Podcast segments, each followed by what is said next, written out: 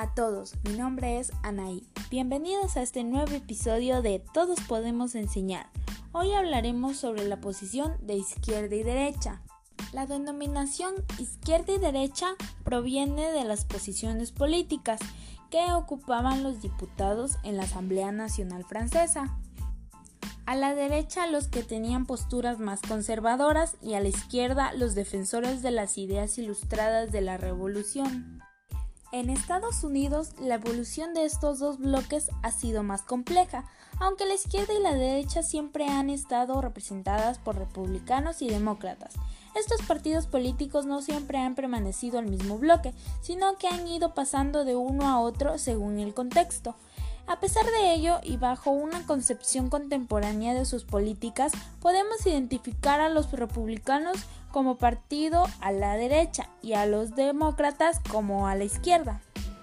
Se preguntarán, ¿qué defiende la izquierda? La izquierda políticamente ha representado prácticamente desde su origen valores como el reformismo, la igualdad, la solidaridad, el progresismo y la revolución pero este bloque ocupado durante todo el siglo XXI por partidos liberales herederos de las ideas ilustradas cambia de actores a raíz del movimiento obrero y la aparición de la socialdemocracia.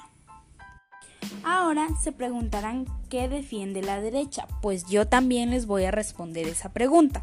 Por su parte, el bloque de la derecha también ha sufrido alteraciones a lo largo de la historia, incluyendo o excluyendo determinadas posiciones políticas según el momento.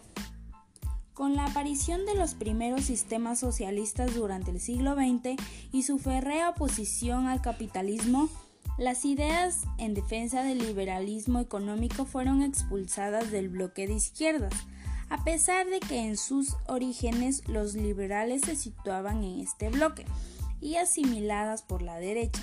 Por ejemplo, en la década de los 80, los conservadores de Margaret Thatcher aglutinaban el voto conservador y el liberal en términos económicos.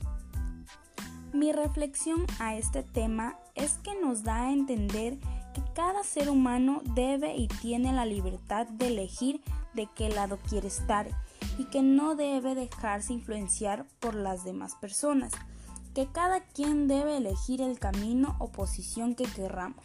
Gracias por escucharnos, hasta la próxima.